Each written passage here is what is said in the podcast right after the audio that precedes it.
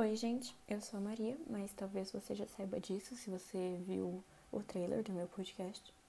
E no primeiro episódio aqui eu vou ler um poema ou poesia, não sei direito, mas que eu escrevi em formato de carta para uma pessoa que é óbvio que eu nunca enviei, mas eu vou ler aqui para vocês, já que provavelmente ele nunca vai ver isso.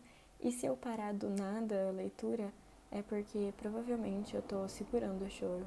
Então, ignorem, tá? Uma carta para o ex-amor da minha vida. Quando te conheci, me apaixonei instantaneamente. Entreguei meu mundo e meu coração em suas mãos, mesmo sem você saber quem eu era. Quando você me mandou mensagem pela primeira vez, meu rosto começou a doer, porque eu não conseguia parar de sorrir.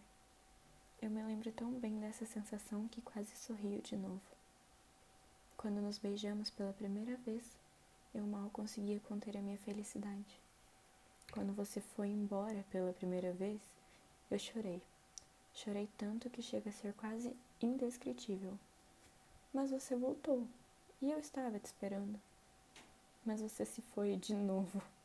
E isso aconteceu umas 54 vezes ou mais. Eu sempre estava aqui esperando você voltar. Tá, é claro que eu segui a minha vida, mas sempre com um pé atrás por você. E valia a pena, eu achava. Na última vez que você voltou foi diferente. Ao invés de, como sempre, dizer vou embora, mas vou voltar, só preciso curtir um pouco, você dessa vez jurou ficar. Jurou umas 17 vezes que agora ia ficar. E eu acreditei. Dormi aliviada. Na verdade, eu nem dormi. Só fechei os olhos e pensei em você. E no dia seguinte eu acordei. E você, com essa sua inconstância toda, foi embora. Eu quase implorei para você ficar, mas me dei conta de que eu passei dois anos achando que você era alguém que você nunca foi. Eu também percebi que cada vez que você ia e voltava, uma parte de mim morria enquanto seu ego apenas inflava ao ver que eu sempre esperava.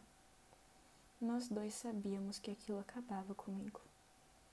Então eu vou sair, colar os caquinhos do meu coração, regar minha alma de amor próprio, como eu sempre fazia, mas dessa vez você pode até voltar, mas eu não vou estar aqui para você quebrar meu coração e fazer minha alma morrer de sede de amor.